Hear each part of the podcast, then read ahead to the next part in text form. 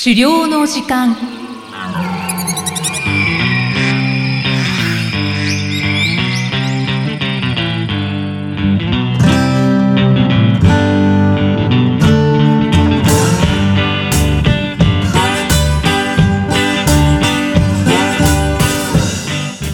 こんにちは漁師の藤井久人です。こんにちは進行役の生きみえですこの番組では狩猟に関するさまざまなトピックをお話ししています。藤井さん今回もよろしくお願いします。よろしくお願いします。さて今回は狩猟に関する情報収集について単行本編ですね。はい、えー、狩猟に関する単行本は大きい書店でもあまり充実してないことが多いんですけれども在庫として、はい、ただネット販売で探してみると意外とたくさん出版されていてですね、うん、うん、あのー、私もまだ全部探しきれてないぐらいかもしれなくて、はい、あのー、結構楽しそうだなっていう本がいっぱいあります。へえそうなんですね。うん、で私自身もまあ読みたいなっていう本のまたその一部しかまだ読めていなくてですね、はい、まあ、読みたいと思ってる買い物リストっていうのがまあ、何冊もあるっていう状況ではあります。あそんな状態なんですね。あじゃあ狩猟に関する書籍は本当に知らないだけでたくさんあるんですね。うん、そうですねやっぱりあの詳しい方とかいろんな経験された方がそれを、えー、他の人に伝えたいっていう思いを持つことがやはり多いのかなというふうには思うんですよね。うんうんでその中で、まあ、いろんな本がある中でですね、まあ、私が、まあ、買って読んでみて、まあ、いろんな本いろんな読み方ありますけれども狩猟を始めたい人とか狩猟に興味がある人興味を持ち始めた人っていうのに向けて、はい、読み物としていいのではないかなと思うものを、えー、3つご紹介したいなというふうに思っています。お願いします、はい。えー、1冊目はですね、えー、修和システムから出版されている東雲照之さんの「これから始める人のための狩猟の教科書です。はい、えー、この本はですねまさにタイトル通りですね教科書というか、まあ、狩猟に関わる知識全般から始まってですねエアライフル銃散弾銃ライフル銃罠網それぞれのスタイルの量に分けて非常に丁寧な解説がされている本です。はい、特にいいなと思うのはですねカラーのイラストや写真が非常に豊富で、まあ、目で見たあのままで分かりやすいということもあのおすすめしたいポイントの一つになっています。うんあそうなんですね、うん、ただ本文だけでですねあの400ページとかなり分量がありますのであのまあ、イラストもいろいろ含まれるためだとは思うんですけれども、まあ、ページ数はかなり多いということもあって、まあ、最初から最後まで一気にあの読まなくてもですね目次から気になったところを拾い読みするっていうだけでも十分に読み応えがある本なんじゃないかなというふうに思います。これから始める人のための狩猟の教科書、っていう本ですね。そうですね。藤井さんの横に実はありますね。そうですね。まさにあの皆さんには見えないですけど、うん、すごく分厚い本が置いてあります。はい、まあいつもやはりあの手元に置いておきたい本ということですね。わあ、バイブルですね。へ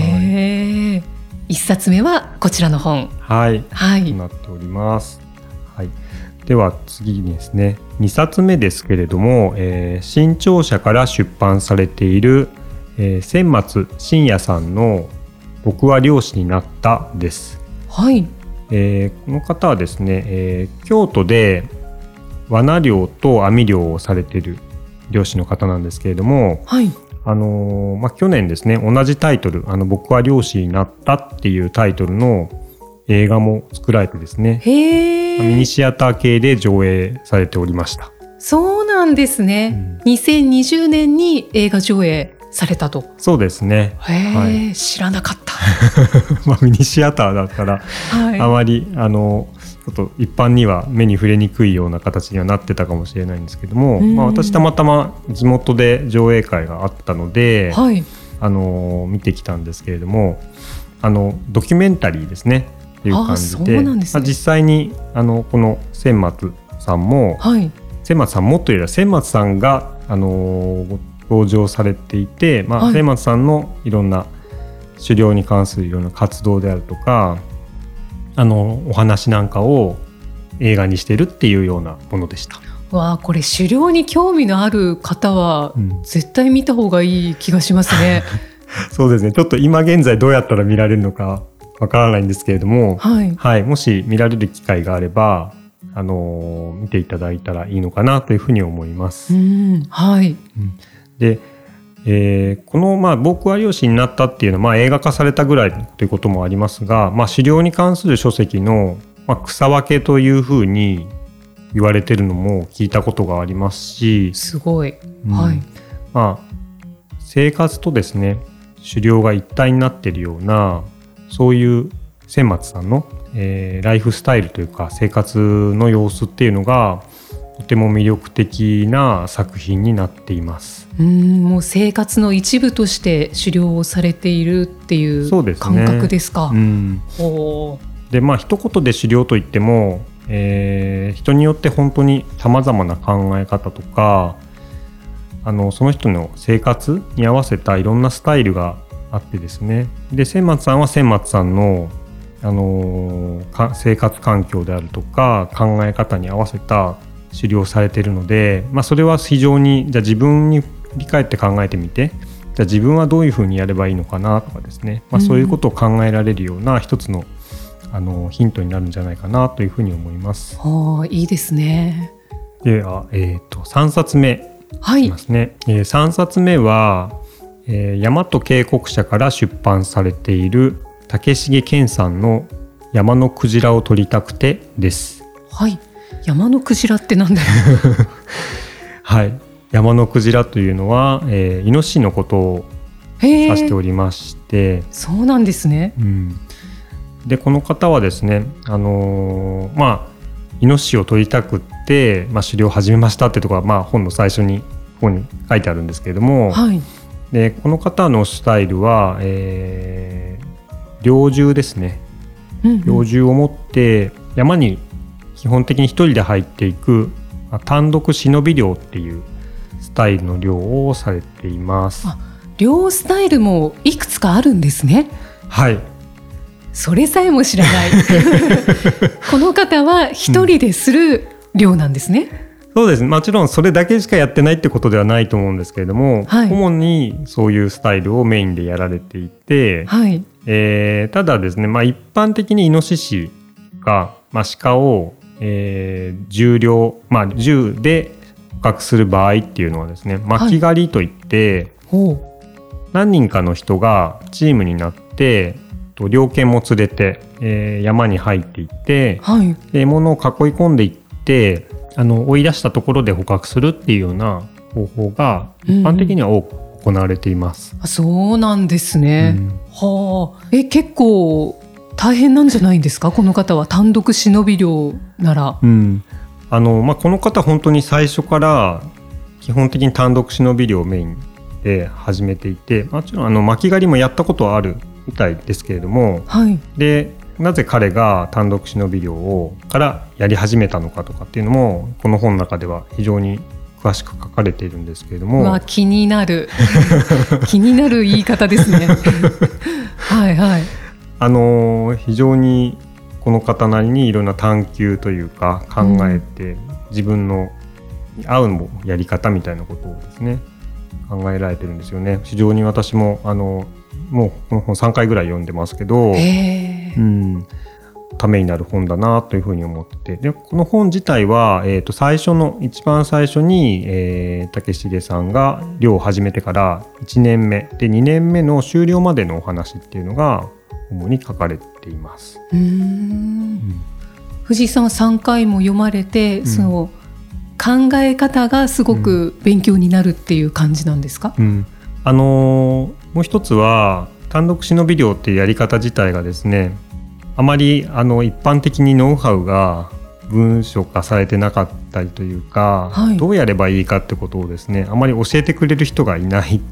ものらしいんですよね。はい、うん。まあ、多分いろんなスタイルがあるから教えてもらってもその人に合うかとかあとその地域に合うかとか複雑なんだと思うんですよね、うんうん。難しいんだと思うんです。ただこの方はその方の近くのこの両場だったらこういうふうにやったらいいんじゃないかとかっていうのをものすごい探求されててですね。はい。そこが、まあ、そのやり方アプローチみたいなものは多分ある程度他の地域とか他の方でも参考には十分なるんじゃないかなと思っていて、うんうん。それが非常に私自身もあのじゃあ私の自身だったらどういうふうによりあの獲物に近づけるのかなみたいなところは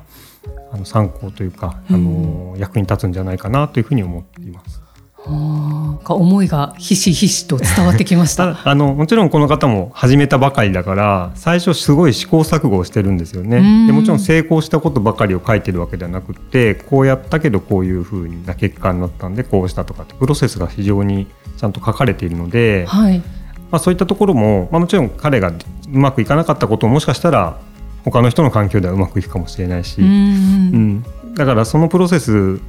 自体が本当にそうですね面白いし、うんまあ、漁師としてやっていくためには学ぶべきことが多いんじゃないかなというふうに思います。うんうん。はい。えーで今回ご紹介したあの著者の方々っていうのはですね、まあ、ご紹介した本以外にもですねいっぱい書いている方もいらっしゃいますしはい。あと他にも雑誌への執筆とかですねあのブログとかあと動画の、えー配信なんかもですねされている方が、まあ、多くいらっしゃって、まあ、特にあのそうですね先ほどちょうど最後に3冊目でご紹介した竹重さんは、まあ、この山のクジラを取りたくてから、えー名前を取ってですね山くじっていう名前ではい。あのいろんな形で情報発信されていて。なんで私も竹重さんっていう呼ぶよりは山くじさんっていう名前の方が あのぴったりきちゃってさっきもしかしたら山くじさんって呼んでた時があったかもしれないぐらいなんですけれども。いや、多分大丈夫でした。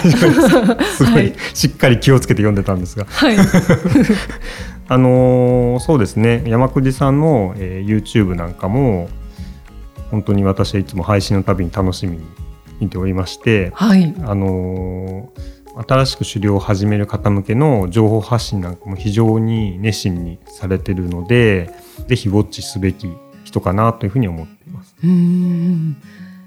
たくさんご紹介いただきましたね。ちょっと盛りだくさんすぎましいや、たかね。盛りだくさんです。いやありがとうございます。これでもかなり絞ってですねあ、そうなんですね。なんでこの人のこと紹介しないのとかっていうのをはい。言われてしまうんじゃないかなっていうのをヒヤヒヤしながらですねかなり絞ってできればあの3冊っていうのを一つあのまあ最初のウェブサイトからコミック単行本っていうのを、まあ、できるだけ3冊ぐらいに絞って3冊っていうか3つぐらいずつに絞って紹介した方がいいかなっていうのがあったのではい。割と無理にあの単行本3に絞ったんですけれども、そうだったんですうんね。本当にたくさんの本が実際にはありますので、まあ、特に今回ご紹介した方々の著書っていうのは経験を踏まえてですねあの非常に参考になる本が多いのでうんうん。ぜひお手に取っていただければなというふうに思います。はい。またあの次の機会にでも他の本もご紹介していただけたらと思います。あそうですね、ははいい私もぜひ話したいです。はい。お願いいたします。じゃあ次回はどんなお話でしょうか？はい、えー次回はですね狩猟に関する情報収集についての、えー第4弾になりますか。そうですね。はい、えー雑誌編をお話ししていきたいと思います。はい、今度は雑誌ですね。お願いいたします。さて、この番組では資料に関するご質問や番組へのご感想をお待ちしています。メッセージはエピソードの説明文に記載の URL からお寄せください。藤井さん、今回もありがとうございました。ありがとうございました。